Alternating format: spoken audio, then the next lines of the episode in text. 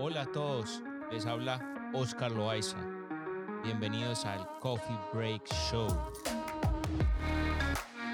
Un podcast para todo aquel que se considere un soñador y sabe que es diferente al resto de la sociedad. Sin más preámbulo, demos despacio al siguiente episodio. Esto es Coffee Break Show.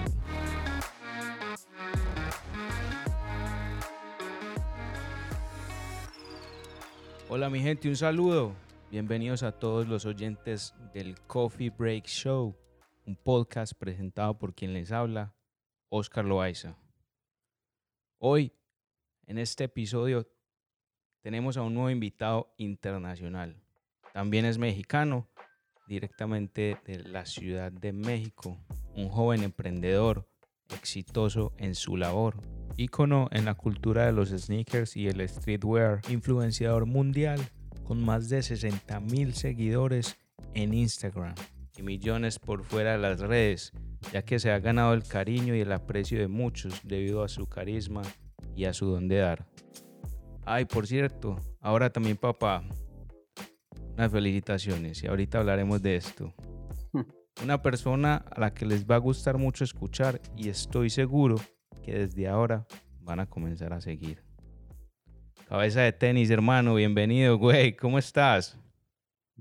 ¿Qué pasa? ¿Qué pasa, hermano? Todo muy bien, gracias a Dios.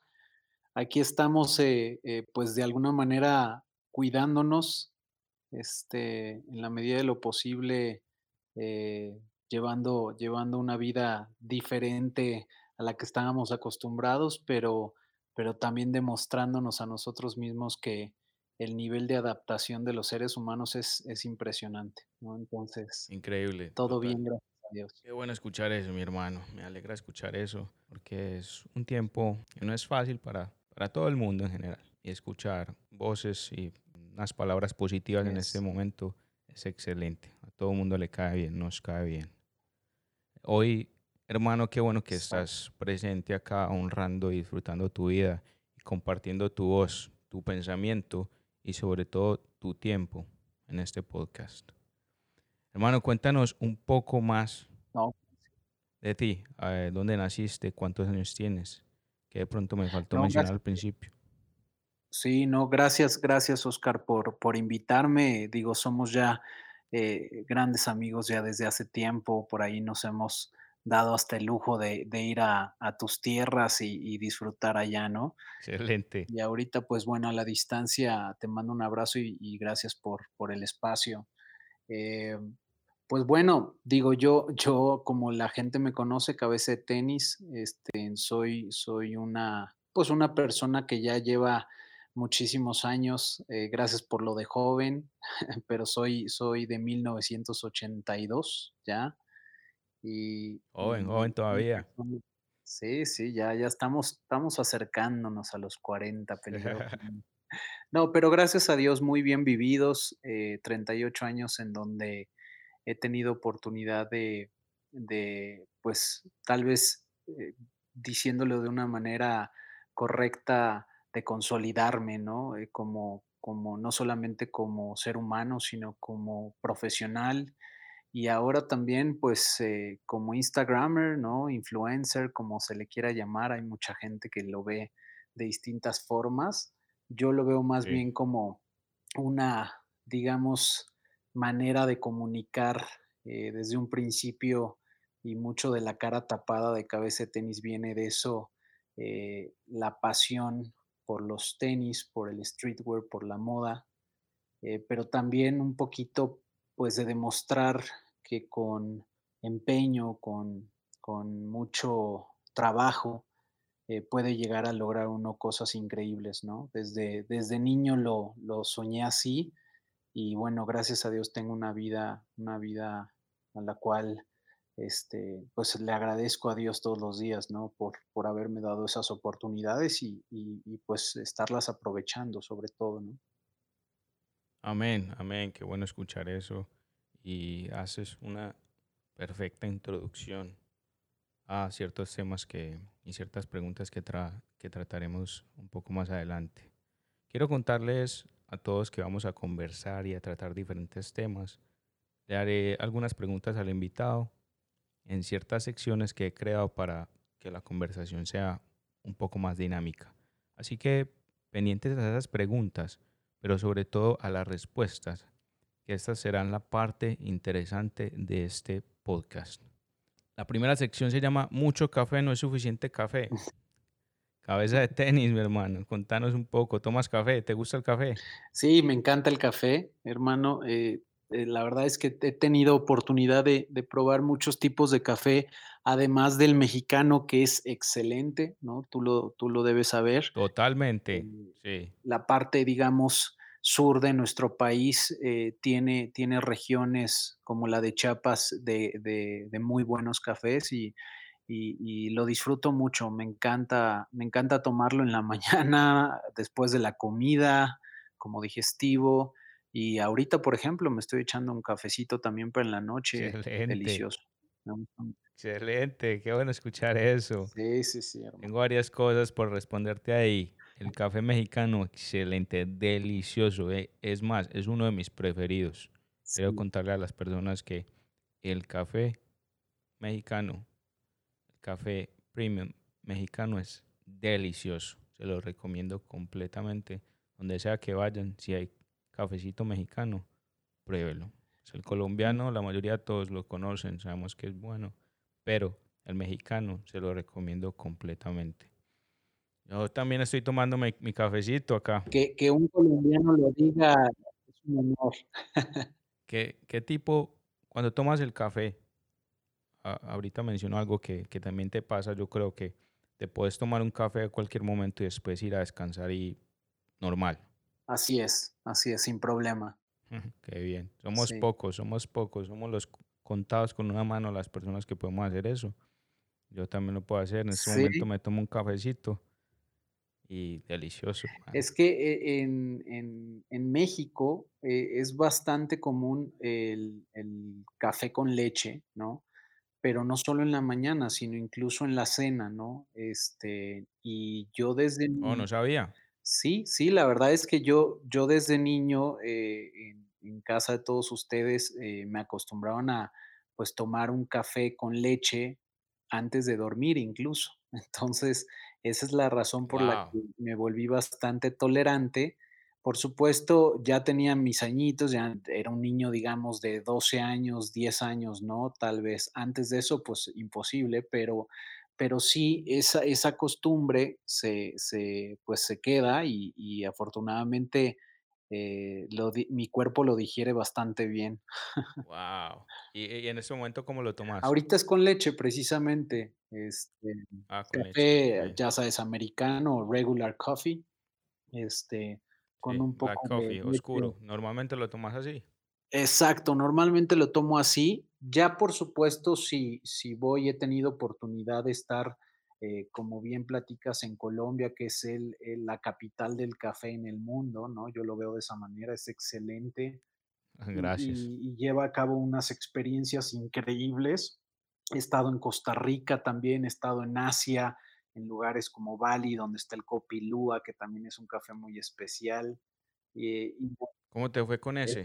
Uno de los mejores cafés del mundo. Sí, e es muy famoso por el, pues, el Es proceso, ¿no?, eh, que lleva a El cabo. proceso. Contanos un poco, un poco de ese proceso. Sí, el el tema es que hay unas, eh, unos chivos, ¿no?, que básicamente comen, eh, o se mezcla, eh, lo que comen, este, con, pues, su excremento, ¿no? Y a la hora que ellos se comen, eh, digamos, los granos de café que están en el piso, este, y y lo defecan, este, ese café, una Sí, copilúa, este, pues tiene, digamos, eh, esa característica única y y lo empezaron a preparar, ¿no? Y y asombrosamente, eh, después de probarlo y e incluso traernos sí, una una bolsa de de allá de de Indonesia, eh, el café es excelente, es muy rico, muy, muy rico, es suave, sí, total.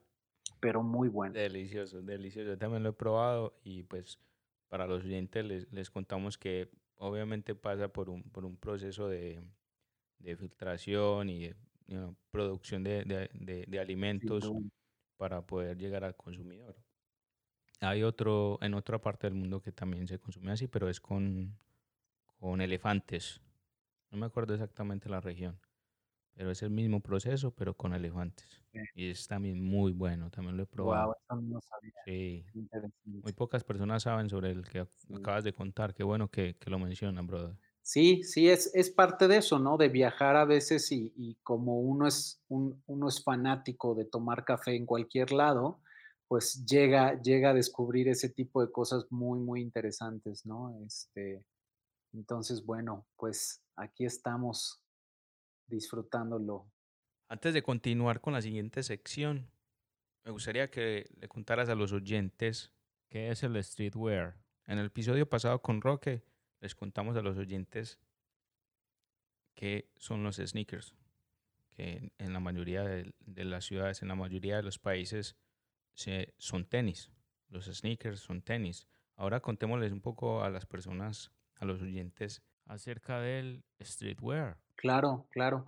El, el, streetwear o digamos que la moda de calle, como su nombre, su nombre lo dice, ¿no? Eh, es, un, es un tipo de, de moda o, son tipos de prendas eh, que hasta hace no mucho no eran, digamos, consideradas eh, como ad hoc o como necesariamente lujosas y eran, eran bastante difíciles de aceptar por la sociedad. Es decir, el streetwear en un principio eh, se consideraba un tipo de moda en donde tú pues lo que encontraras te lo ponías y pues tratabas de verte lo, lo, más fashion posible, ¿no?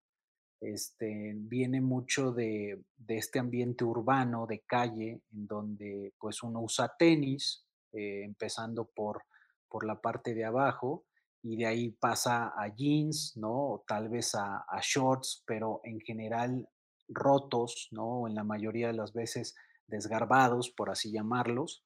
Eh, y después yendo hacia arriba, este, uno utiliza tal vez colores eh, pues no convencionales.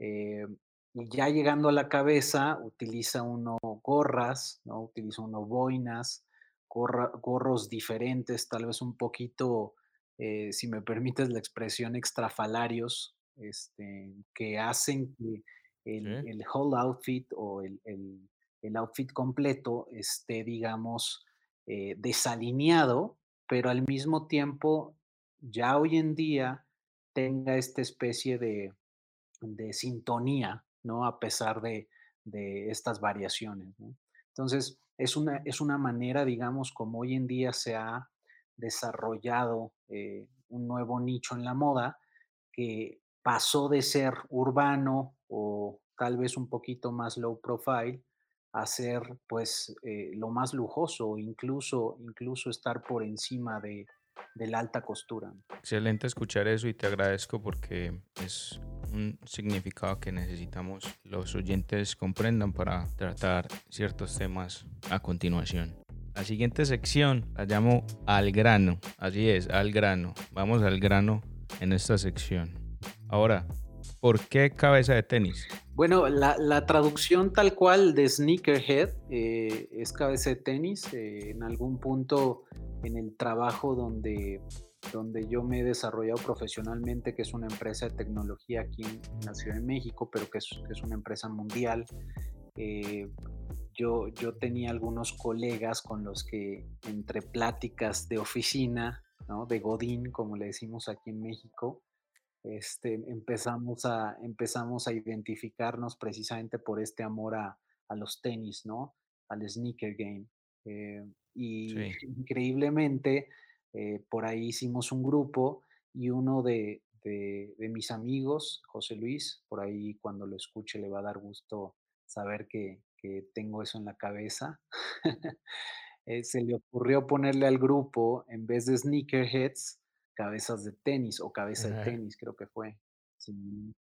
Y, nada, este, después un día eh, ya surgió la idea precisamente de hacer el Instagram y, dije yo, bueno, pues ¿por qué no ponerle en vez de sneakerhead, pues la traducción en español si somos eh, si somos, si soy de México, ¿no? Al final del día. Entonces, eh, pues su- surgió, surgió de ahí precisamente. Qué bien. Entonces, nace esencialmente con un grupo de compañeros de trabajo. Exacto, exacto. ¿Y hace cuánto fue digo, eso? normalmente eso, eso ya tiene como cuatro años, ¿no? Yo creo que fue por ahí del 2016, eh, porque el Instagram lo abro en 2017. Claro, yo llevo, yo llevo en, en la empresa donde trabajo ya 10 años Wow. Y desde, desde hace ya, desde hace ya varios años hablábamos nosotros de los tenis, ¿no? Pero bueno, estos grupos de WhatsApp de repente donde uno le pone cierto nombre para identificarlo, ¿no? Entre tantos grupos, pues ahí viene, ahí viene la idea, Hay algo bien interesante en lo que me acabas de contar y es que llevas aproximadamente 10 años en, en la compañía con tus compañeros que también son sneakerheads, son fanáticos de los tenis, seguidores de la cultura. Porque después de más o menos 6, 7 años, más bien va a ser esta pregunta. ¿Quién fue ese mentor o quién te influenció más al principio para comenzar a coleccionar tenis? A, Bueno, crear esta cuenta, aparte de tus claro, compañeros. no, digo, la verdad es que ya, ya para cuando yo empiezo a, a identificarme con ciertas personas en el, en el ambiente laboral, yo ya llevaba pues varios años, ¿no? Incluso te podría decir que desde niño yo soy como tal, si no un coleccionista, pero sí un fanático, eh, en un principio muy frustrado, ¿no? Como muchos de los que nos deben escuchar jóvenes, ¿no? Eh, los chavos que tal vez eh, no tenían, o bueno, yo en, en mi caso no tenía las posibilidades para, para comprarme los tenis que, que se lanzaban o los Jordans de aquel momento, ¿no?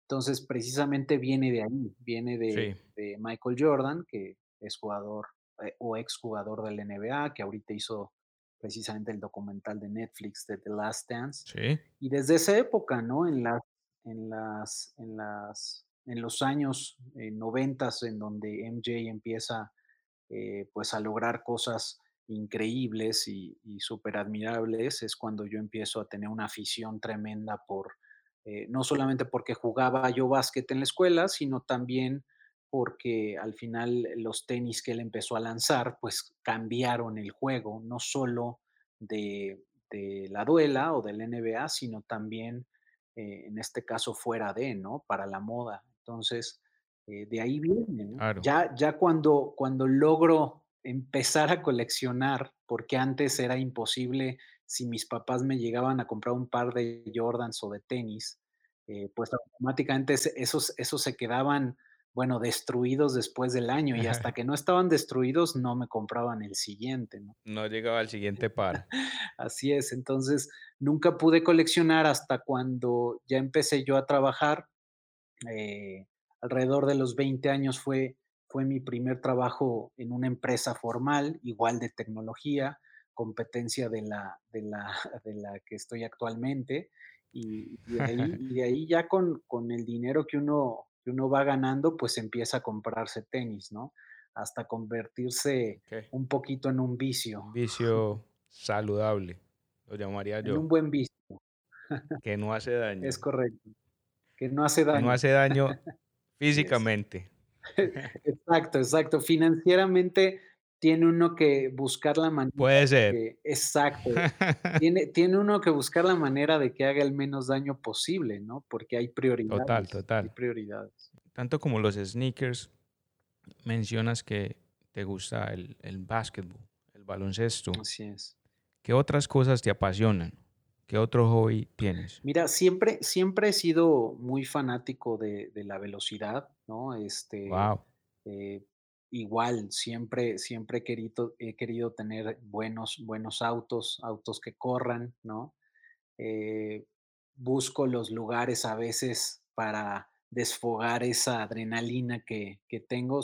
Soy bastante, bastante hiperactivo wow. y, y por lógica también soy fanático de otro deporte que es la Fórmula Uno. Ok, Muchos no lo llaman deporte por ser eh, pues a través de, de un automotor, pero, pero pues bueno, el tipo de atletas que tienen que ser estos pilotos, pues eh, no sé si has escuchado hablar, pero ellos son, son Sí, claro, preparada físicamente para lograr lo que hacen. Total. Y- esos trabajos tal vez de gimnasio eh, también son los que yo, aparte de, del básquetbol, eh, y por ahí otra disciplina que es el taekwondo, siempre, siempre los he practicado, ¿no? Siempre he tratado de mantenerme, si no, si no en un, en un estado físico, eh, digamos, marcado, fuerte, ¿no? Tronado, como decimos en México, sí estar saludable, ¿no? Estar delgado, ¿no? Ese es el, el, el tema. Qué bueno escuchar eso. Así es, Soy seguro que para tus seguidores y la mayoría de los, así de así los oyentes no tenían ni idea de estos otros hobbies, es- estas otras pasiones Así de cabeza de así tenis. es. En el taekwondo, fíjate que, eh, entrando un poquito en Sí, claro. detalle, eh, practiqué durante varios años, este, desde muy chavo, igual empecé a los, eh, 11 años a hacer taekwondo y y dejé de hacer taekwondo hasta los 20 años. Eh, fui seleccionado nacional de México, este, fui campeón nacional Oh, fui wow. campeón nacional 2 años 2 años consecutivos.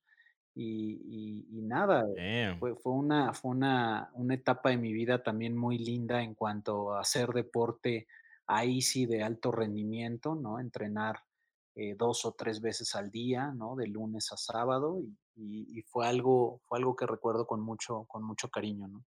Hablando del taekwondo y, y de los deportes, este tipo de deportes y, y de competencias, ¿consideras que el deporte, este deporte te trajo disciplina o la disciplina te llevó a ese deporte?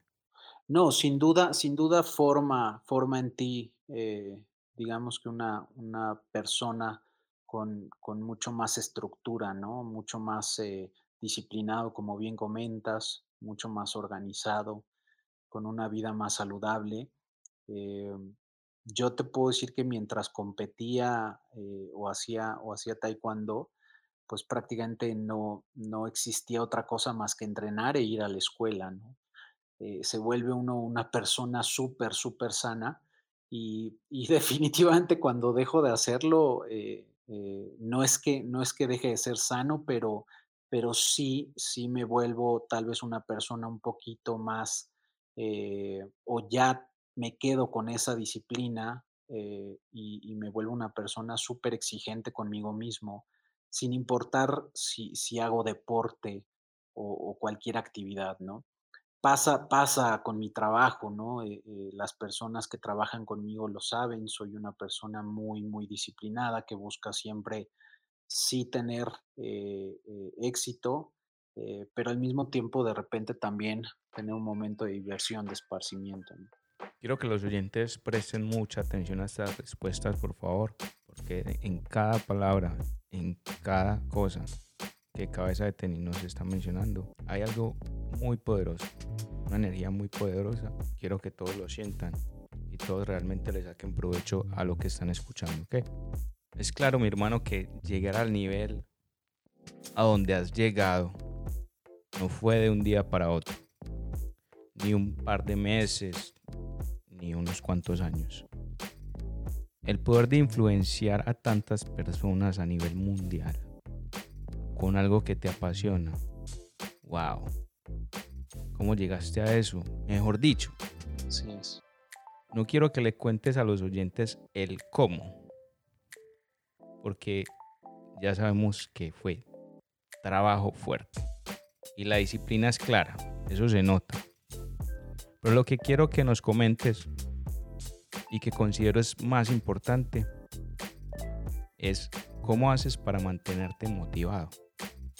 ¿Qué cosa o qué cosas te mantienen motivado? Mira, la verdad es que desde que era yo yo niño, mis papás han sido el motor más más importante, ¿no? Ellos son las personas que desde un principio me me enseñaron cómo lograr las cosas y y precisamente a base de estudio, a base de trabajo, fue como como yo me di cuenta que había muchísimas cosas que, eh, tal vez el común denominador de las personas, eh, no veían lograble, pero que al ver yo el ejemplo de ellos, pues me di cuenta que sí era posible, ¿no?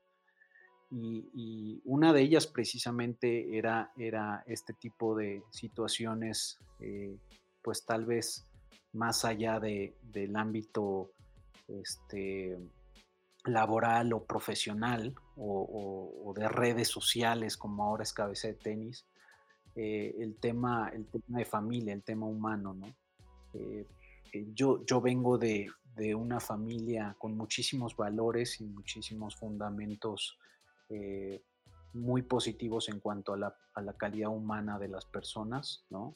Este, desde los abuelos, desde los bisabuelos, eh, hemos, hemos mamado esa educación y, algo que, yo siempre quise fue pues formar una familia, ¿no? Y precisamente llegar a este punto de tener, de tener mi hijo, Entonces, creo que un gran motor fue tratar de llegar a ese punto en donde yo me sintiera eh, completo, me sintiera lleno, ¿no? me sintiera feliz. Eh, sin embargo... Continuar el legado. Exacto, exacto, disfrutando todo el proceso, porque al final eh, de nada sirve estar pensando en llegar a la meta si, si, no, si no disfrutas cada parte de la carrera o, experimentas de la mejor manera, ¿no? A veces uno, uno quiere este, pensar que, el proceso va a ser sufrido. Eh, y, vuelvo a lo mismo, es un tema de voluntad. Si uno quiere pensarlo así, pues va a suceder así, pero si uno piensa que puede ser algo eh, sí de trabajo, sí de esfuerzo, pero, pero gratificante al mismo tiempo y, de mucho, eh, podría decir yo, empeño y, al final del día también de, de satisfacción, eh, creo, que, creo que el proceso es lo que, es lo que ha hecho que, que, me mantenga motivado, que, que, tenga ese motor constantemente. Es extremadamente, considero extremadamente poderoso que nos menciones de que lo que tu familia, lo que tus padres cultivaron, lo que tus abuelos cultivaron, están creando un impacto increíble en tu vida está seguro transformando la vida de otros. Cuando digo otros, me refiero hasta a los oyentes, los que nos están escuchando en este momento. Gracias a esa formación que recibiste, a ese amor, a, ese, a esa unión de tu familia, de tus papás y de tus abuelos, es que estamos escuchando lo que nos estás contando ahora. Esa es la razón principal por la que estás ahora. Y, Así es. Y agradecemos eso. De esta respuesta, brother, que nos acabas de dar, ¿cuál sería una recomendación, más bien un tip, para que una persona se mantenga motivada en lo que hace a diario? Yo, yo la, la manera como lo veo es, tienes que, tienes que tener muy claro cuáles son tus objetivos, ¿no?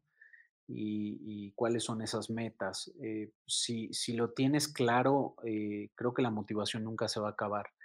Definitivamente en el proceso, volviendo, volviendo ya y dando un doble clic a esa parte de, motivación, eh, va a haber momentos que desmotiven porque los tropiezos para llegar a la meta son, son a veces complicados, ¿no? y, a veces fatales, ¿no? Eh, pero sin embargo hay gente que ha tenido peores tropiezos o, peores situaciones de problema eh, y a pesar de eso eh, se vuelve a levantar y sigue adelante, ¿no? Sigue, sigue tras ese objetivo.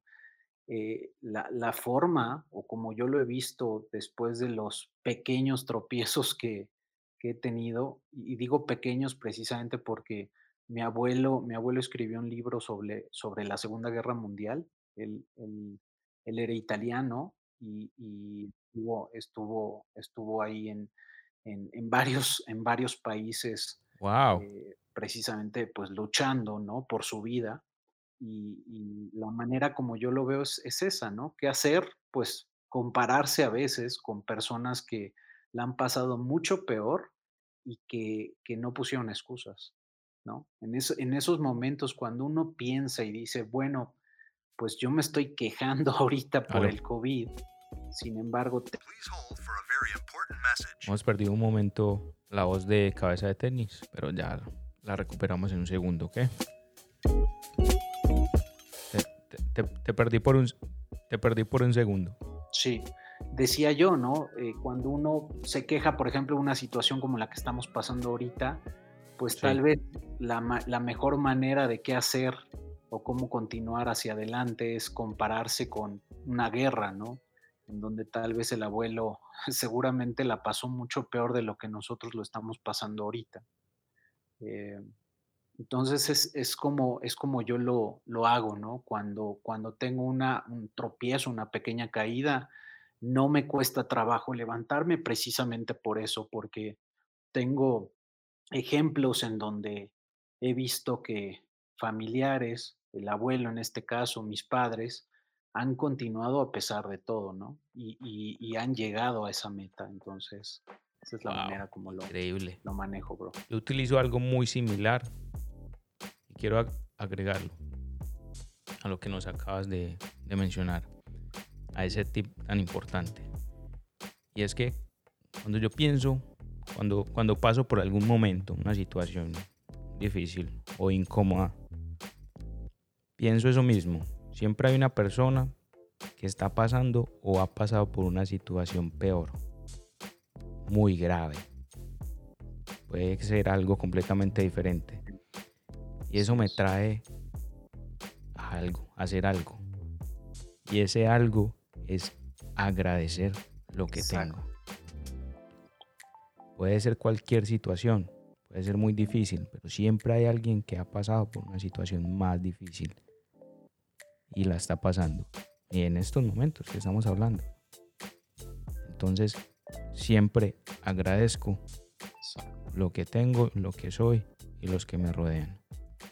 Con eso siento la motivación más grande, sobre todo si tenemos salud, Exactamente, exactamente. De ahí parte todo, ¿no? completamente. Cabeza de tenis. Nike o Adidas. Este, Nike. Yo soy, yo Ok, nos yo vamos soy con Nike. A mí me gustan los tenis, ¿no? Pero por obvias razones, cuando Sí. entramos ya en, en ciertos eh, eh, cuestionamientos o disyuntivas, pues eh, uno se va a inclinar siempre tal vez a los que, al- a las respuestas donde pues uno precisamente surge el motor. Y el motor no es Nike precisamente, es Jordan Brand ahora, ¿no? Sí, Pero bueno, al final fue Nike el que le ofreció a, a- a Jordan hacer ese, ese, ese contrato prácticamente vitalicio, en donde pues después surge, surge la, la, mar- la marca de, de él mismo. ¿no? que ha cambiado vidas. Eso viene por generaciones y generaciones. Así es, así es. ¿Cuántos pares tienes ya en tu colección? Mira, ahorita, ahorita deben ser más, ya, ya arriba de, de 200, 300 pares es bien difícil eh, estarlos contando, como te imaginarás. Wow. pero ahorita debemos estar arriba de los 550 pares, más o menos. Eh, quiero mantenerme al margen de eso, a pesar de que, bueno, marcas eh, como, como StockX me, me mandan muchos, muchos pares eh, que siempre había querido, pero al mismo tiempo esos pares, pues lo que prefiero es quedármelos y soltar algunos que tal vez compré por eh, situación impulsiva, este, o en algún viaje que no necesariamente ya uso. Sí, Y, y de hecho estoy pensando en deshacerme de al menos unos 50, también por espacio aquí en la casa ahora con el bebé, es complicado, ¿no? Sí, claro. Entonces, existe un límite personal. Sí, sí, eh, Tú lo creas. Yo llegué a, yo llegué a acercarme a los mil pares, ¿no? Pero, pero de ahí empecé precisamente a bajar porque luego vuelvo a lo mismo, hay muchos pares que uno no usa, ¿no? Este, yo, de- yo de lunes a jueves estoy vestido de traje con zapatos, hermano, mancuernillas y corbata y Interesante. sí, entonces eh, mis días de usar tenis es, es viernes, sábado y domingo. Entonces, eh, por lo mismo, no tiene sentido acumular o estar teniendo cosas que pues uno no puede disfrutar o, o, o rockear, como decimos aquí en México. Bro, con tan poco tiempo para usar, para utilizar los sneakers, ¿cómo haces para elegir cuál vas a utilizar el fin de semana?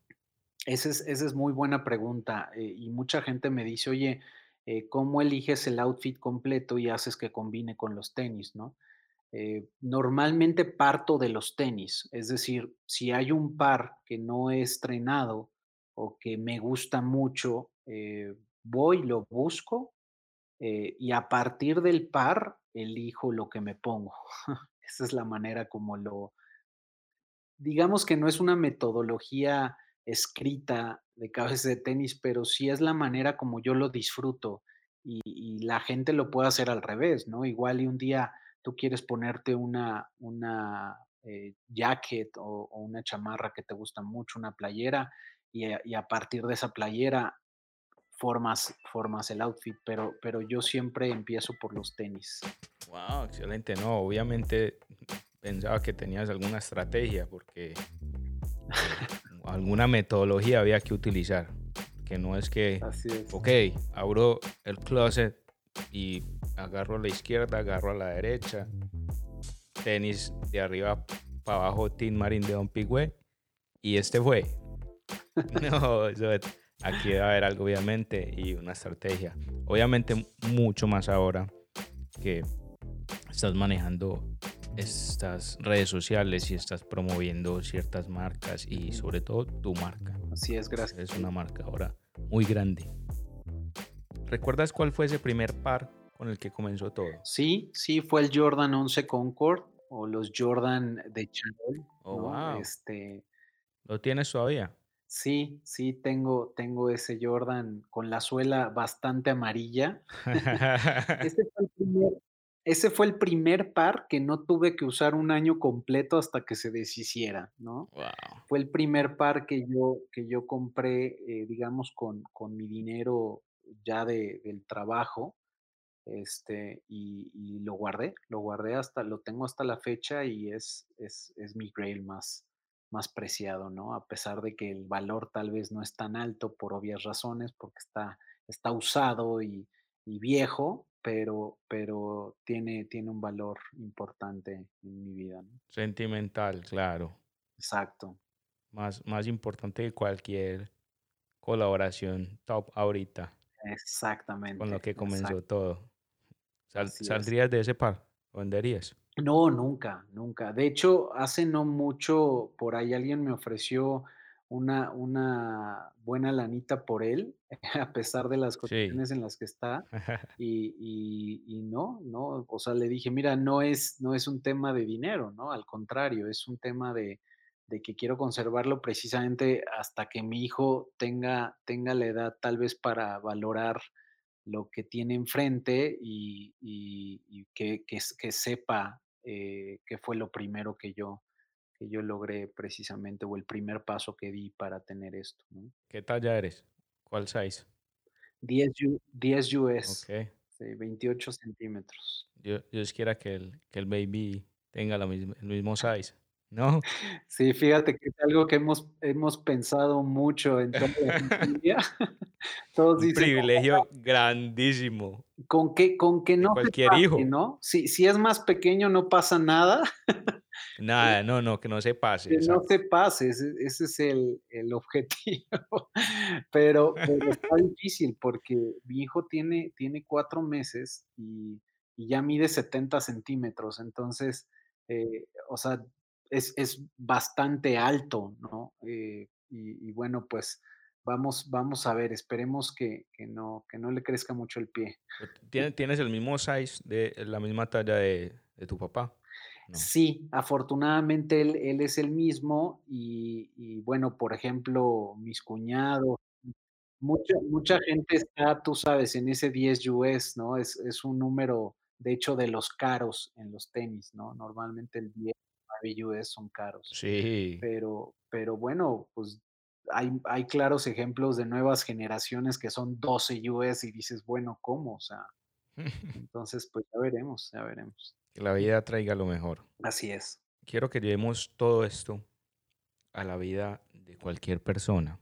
¿Qué consideras Más bien, ¿qué cualidad crees que ha sido una cualidad lo que, la que te ha llevado a llegar a donde estás en este momento? Una cualidad. Perseverancia, sin lugar a dudas. Sí, sí, esa- esas ganas de, de luchar eh, y, no dejarse, no dejarse derrotar, ¿no? Este, seguir siempre para adelante, este, creo que es lo que, lo que yo me dedico a las ventas y, y- y es la característica que yo busco en cualquier persona que trabaja conmigo, ¿no? Este, podrá ser, eh, por supuesto, brillante y eso es, y eso es muy bueno, pero la perseverancia, o podríamos también llamarla actitud, ¿no? Más que la aptitud, es, este, es algo que si, si una persona la- lo tiene, puede, puede conseguir lo que sea o vender lo que sea, como, Sí, como le digo a- al equipo.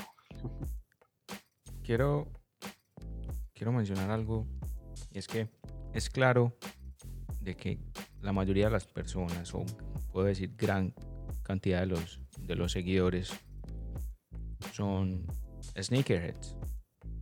Son personas que son amantes al streetwear, a los sneakers, y que les gustaría seguir tu ejemplo. Todo lo que compartes, las cosas que dices, Ujú. sin importar la edad o el género, ¿qué tip le darías a una persona para comenzar a coleccionar sneakers? O una persona que ya está comenzando a coleccionar sneakers. Eh, normalmente lo que, lo que les digo, porque es, es una pregunta bastante común eh, de, la gente que me sigue, eh, es, es muy simple. Compra lo que puedas pagar, pero sobre todo que te guste. Eh, desafortunadamente en el mercado que hoy existe del sneaker game hay tantas opciones, tantas colaboraciones, ¿no? Como bien comentabas, tantas marcas que, que a veces es, hasta abrumador, ¿no? La, la gente dice, no, bueno, es que ya, ya perdí de vista qué es lo que me gusta usar o qué es lo que se me va a ver bien y más bien yo ya estoy buscando eh, cómo conseguir el par que todo mundo quiere o el par que sé que va a tener un valor eh, más alto en el futuro.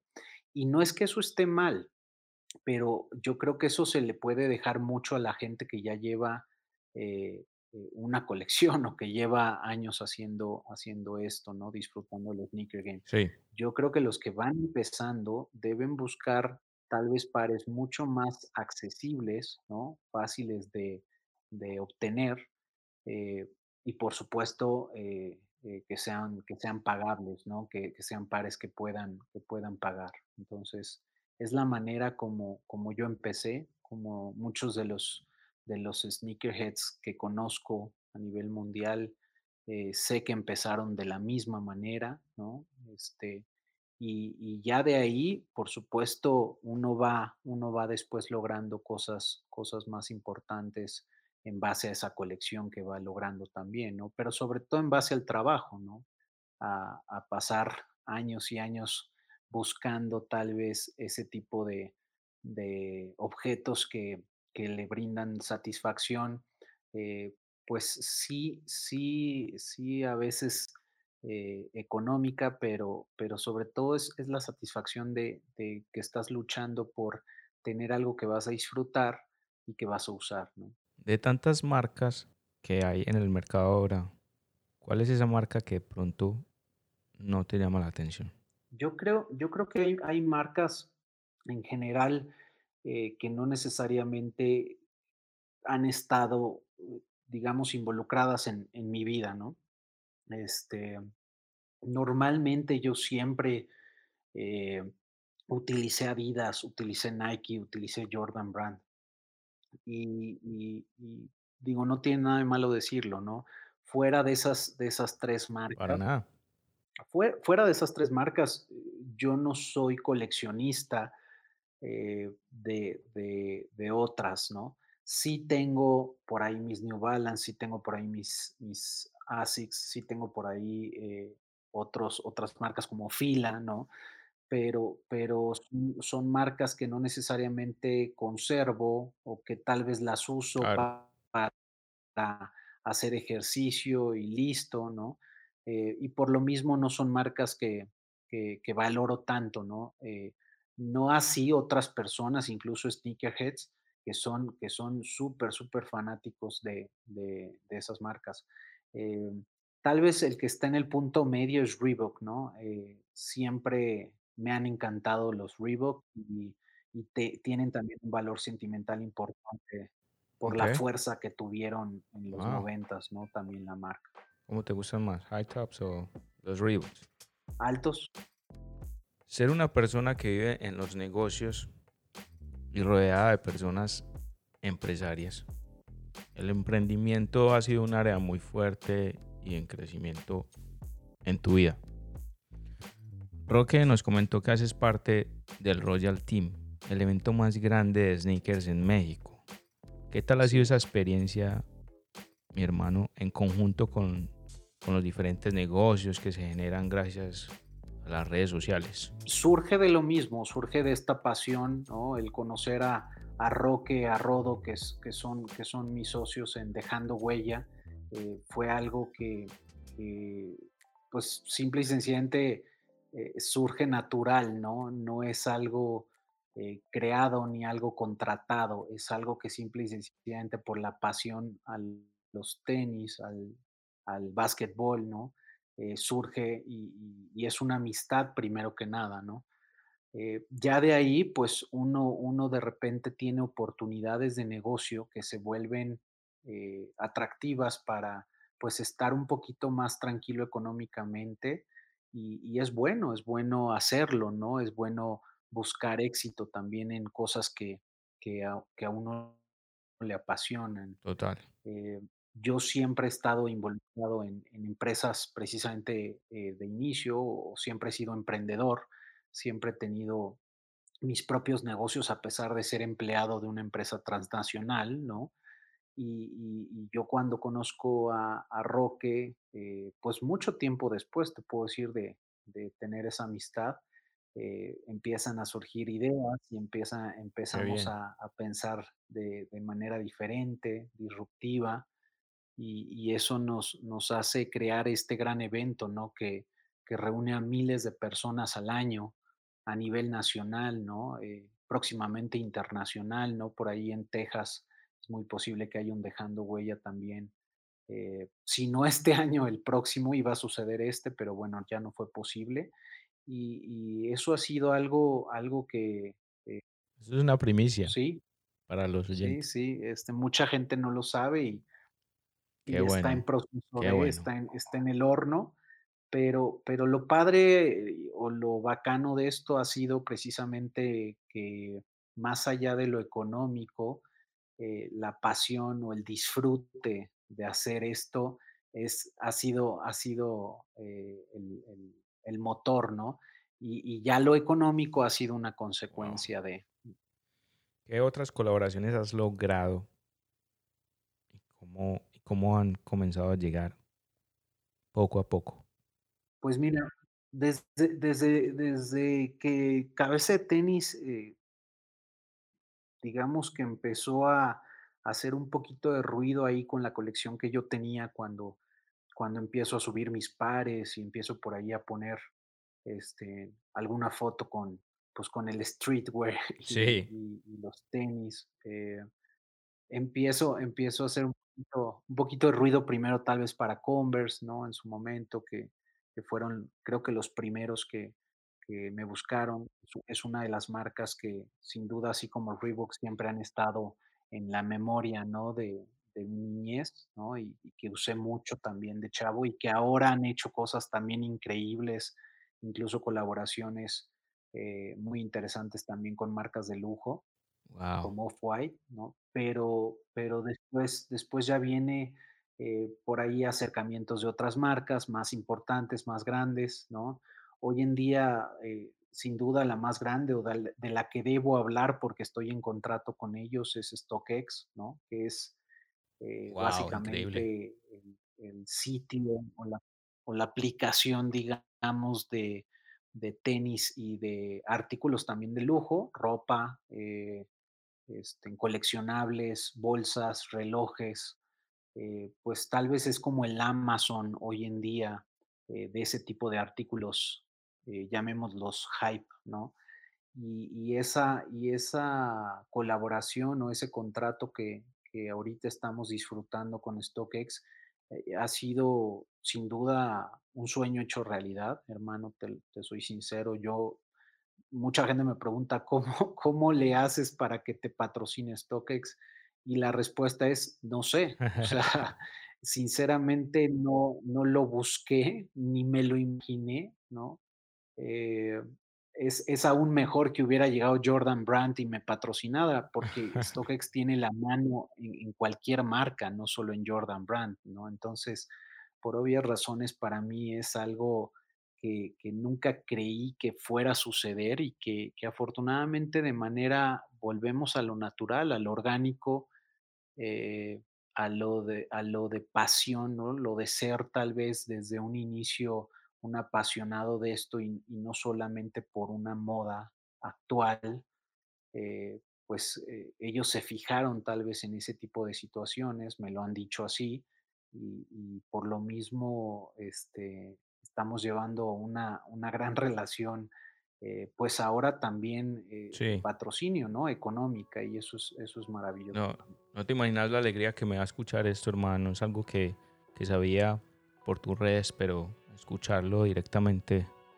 es, no sé, una alegría muy grande porque lo que conozco de vos, e-, eres una persona, wow, hermano, excelente, un excelente amigo, una excelente persona, un, gran ser humano. Y estoy seguro de que estas colaboraciones no son solo por la cantidad de seguidores o, o los números, yo sé que detrás de esto está el significado de una gran persona que se merece esas recompensas. Algo muy grande y, es lo que te está llegando. El universo te está trayendo todo esto por lo que has dado. Y lo mencioné al principio. Eres una persona, un joven que, que está enfocado en dar. Tienes el don de dar. Por eso te llegan tantas y tantas cosas. Quiero terminar esta sección de emprendimiento con la siguiente frase. Escúchenme muy bien. Si tú construyes un sueño alrededor en algo que tú amas, entonces seguramente trabajarás muy duro para llegar allí. Así es, qué lindo. Ok, cabeza de tenis. De usar corbata y traje a tenis y shorts, ahorita en la cuarentena, ¿por cuál de los dos te vas, mi hermano? no, bueno, eso es un, ese es un no-brainer, ¿no? Siempre quise poder usar día tras día mis pares, ¿no? Porque cuando yo empiezo a coleccionar, yo ya era una persona que vivía trabajando de lunes a sábado sin parar. Yo llevo ya, ya casi 20 años sin un solo día dejando de trabajar.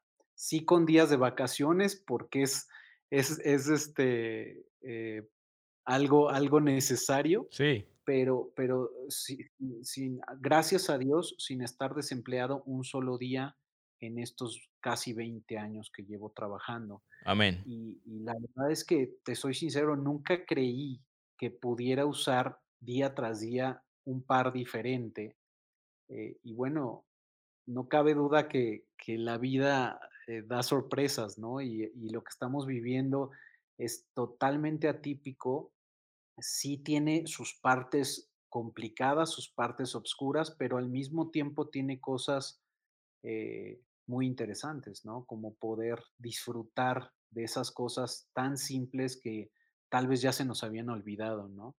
Eh, la familia es lo más importante, yo lo veo de esa manera y, el poder estar con tu familia 24/7 y, y adaptar. Con bebé a bordo. Sí, es, es, es de verdad, hermano. Wow. Sueño, hecho realidad también. Entonces, eh, lo he disfrutado mucho, sin lugar a dudas. De toda esta pandemia y todo lo que está sucediendo en el mundo, quiero que nos cuentes cuál sería tu mayor miedo en ese tiempo. Pues mira, miedos todos tenemos.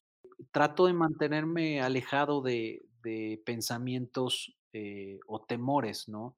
Este, trato de mantenerme ocupado a pesar de estar ahorita en esta situación, eh, encerrados. Y y creo creo que el único miedo real que tengo, más allá de la enfermedad o de o de o de esta situación de pandemia, eh, es es en relación a mi hijo, ¿no? Que él esté sano, que él esté bien. Creo que eso es la la la principal, eh, tal vez el principal temor que que podría yo tener. Eh, sin embargo, me mantiene muy activo esa situación y y una de las cosas que yo que yo he pensado o le he agradecido a Dios en esta en esta época, volviendo a lo positivo que nos está dando esta pandemia, es precisamente la oportunidad de de vivir todos estos primeros 4 meses a full, al 100 cerca de mi hijo, ¿no? Ver cada detalle de evolución, de crecimiento. Eh, creo que muchos de de los padres que nos deben estar escuchando, o incluso nuestros padres, ¿no? Eh, no tuvieron esa oportunidad y y bueno, increíblemente Dios Dios me la está dando a mí, ¿no? Yo diría vivirlo de pañal a pañal. Exacto. Una bendición. Así es, así Considero es, que es totalmente una bendición. Una bendición. ¿A cuál país Sí. volverías después de que todo esto cambie? Hace no no mucho subí yo, este, en unas historias, eh, recordando un viaje que tuve antes de que todo esto sucediera en en África, en Kenia. Eh, yo he tenido oportunidad de estar, digamos que en ciudades, eh, o o junglas de concreto, muy espectaculares, que he disfrutado mucho, ¿no? Este, por ejemplo, Londres creo que es mi ciudad favorita, eh, en en general, pero pero sí como lugar o o como destino, eh, África, eh, Wow. a mí en lo personal me cautivó, o sea, me llenó muchísimo, me me hizo reflexionar sobre muchísimas cosas, ¿no? Me hiz me hizo valorar que, pues, tal vez no es necesario toda toda esa urbanización a la que estamos acostumbrados y Sí, y y el poder estar, eh, pues, en la naturaleza, ¿no? En en un en un estado de armonía, eh, constante, es algo que yo que yo disfruté mucho. Y sí lo he pensado mucho, fíjate, hermano, ahora que que nació mi hijo, sí, el otro día, eh, justo yo me acercaba a él y y estaba abrazándolo y y le decía eso, ¿no? Le decía: "Te voy a llevar a África cuando pase esto", ¿no? Aunque esté chiquito, igual un poco más grande para que lo viva bien, pero pero sí es algo que quiero que quiero hacer. cabeza de tenis, ¿qué comida te gusta más? ¿Cuál es tu plato favorito? Mi máximo son los tacos al pastor como buen chilango, como buen mexicano. Qué raro, qué raro. Ya ves que ya ves que a casi nadie le gustan. Este, yo yo soy soy una persona que que disfruta mucho la comida japonesa, la italiana. Creo que después de los tacos al pastor, a mí dame un sushi y soy feliz, pero Un sushi al pastor. un sushi al pastor no es mala idea, en una de esas puede surgir ahí un una una idea también para hacerlo, ¿eh?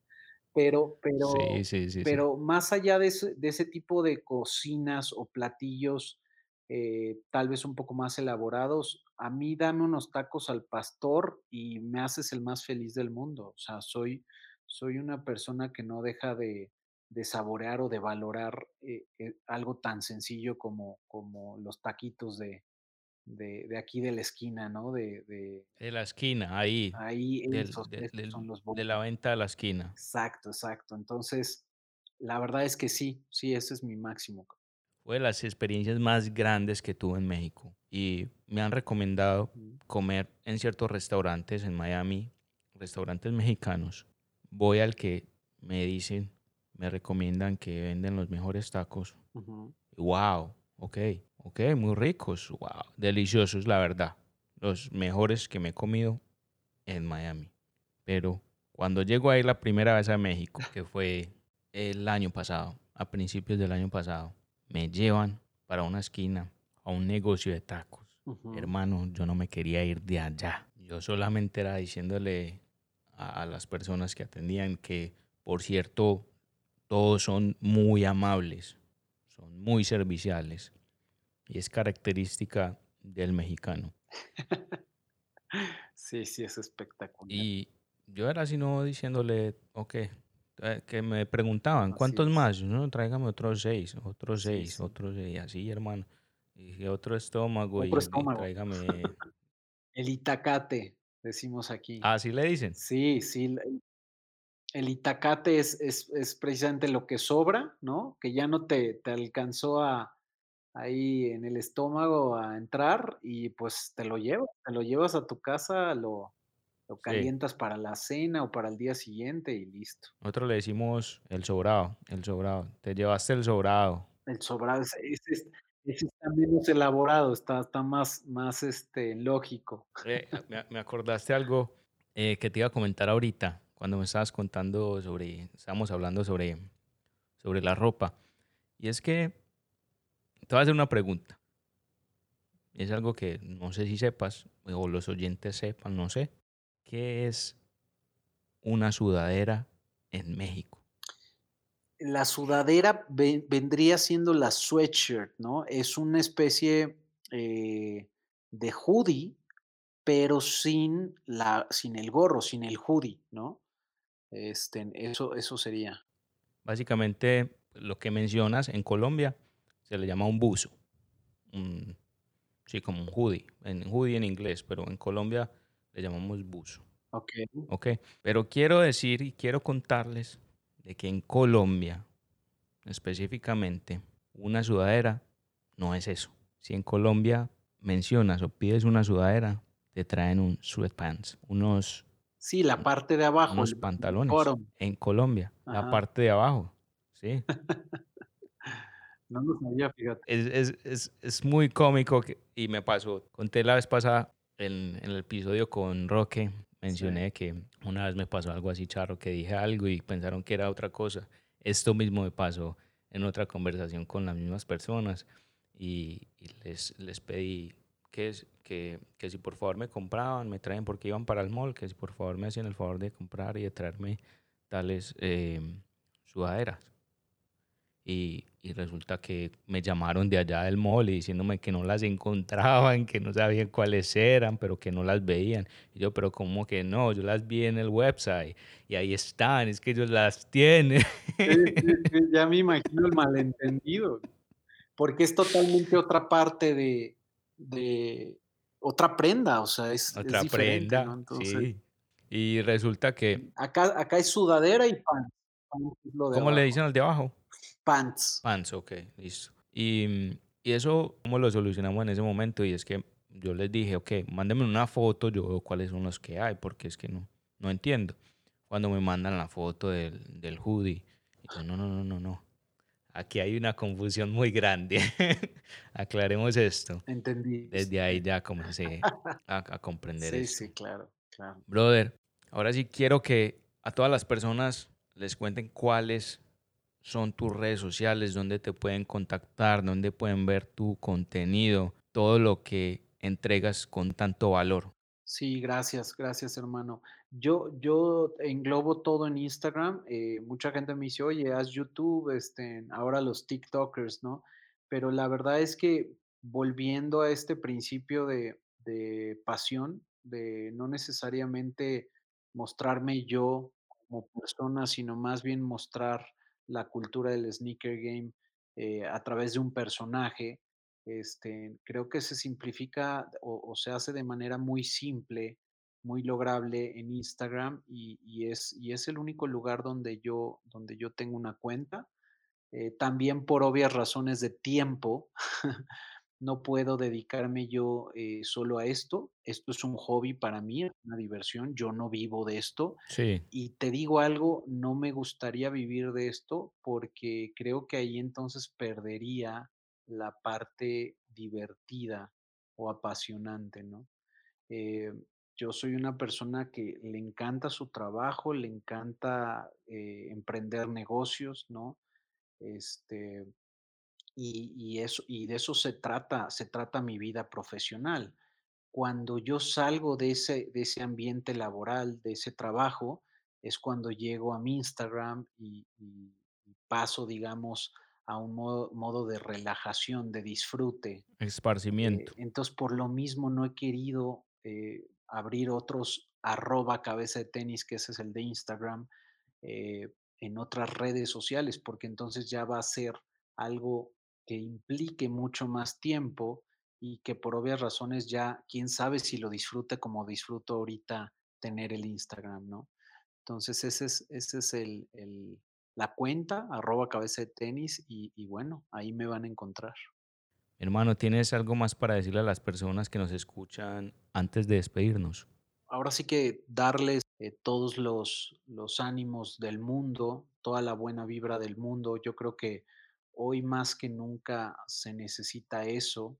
Nos hemos eh, ya olvidado de muchas cosas cre- que creíamos que eran necesarias en nuestro día a día y que de repente nos dimos cuenta que no, que no son importantes o que pueden estar ahí este, olvidadas y nosotros más bien enfocados en nuestra salud, en nuestra familia. Eh, yo quiero, quiero agradecerles muchísimo esa buena vibra y, trato de verdad de regresarla de la misma manera o, o incluso al doble de lo que, de lo que recibo porque me ayuda muchísimo a, saber que hay personas que están pendientes o que, que hay personas que están buscando a pesar de lo que está sucediendo, superarse, ¿no? Y, y hacer mejores cosas, como esto que estás haciendo tu hermano. Eh, te agradezco de verdad muchísimo también esa invitación. Y igual te mando, te mando toda la buena vibra, bro. Bueno, mi gente, ya saben, arroba cabeza de tenis en Instagram. Hemos llegado al final. El episodio número 5 queda en los libros. Recuerden que me pueden encontrar en Instagram como arroba oscarloaiza1111. No olviden de suscribirse al podcast y compartir este episodio. Gracias a todos por escucharnos y conectar su mente. Espero les haya gustado. Les mando un fuerte abrazo. Muchas gracias a Cabeza de Tenis por ser nuestro quinto invitado y nuestro segundo invitado internacional. Te deseo, mi hermano, éxitos, salud y bendiciones. Ok, mi gente, esto fue Coffee Break Show. Quien les habla, Oscar Loaiza. Los espero en el próximo episodio. Nos vemos.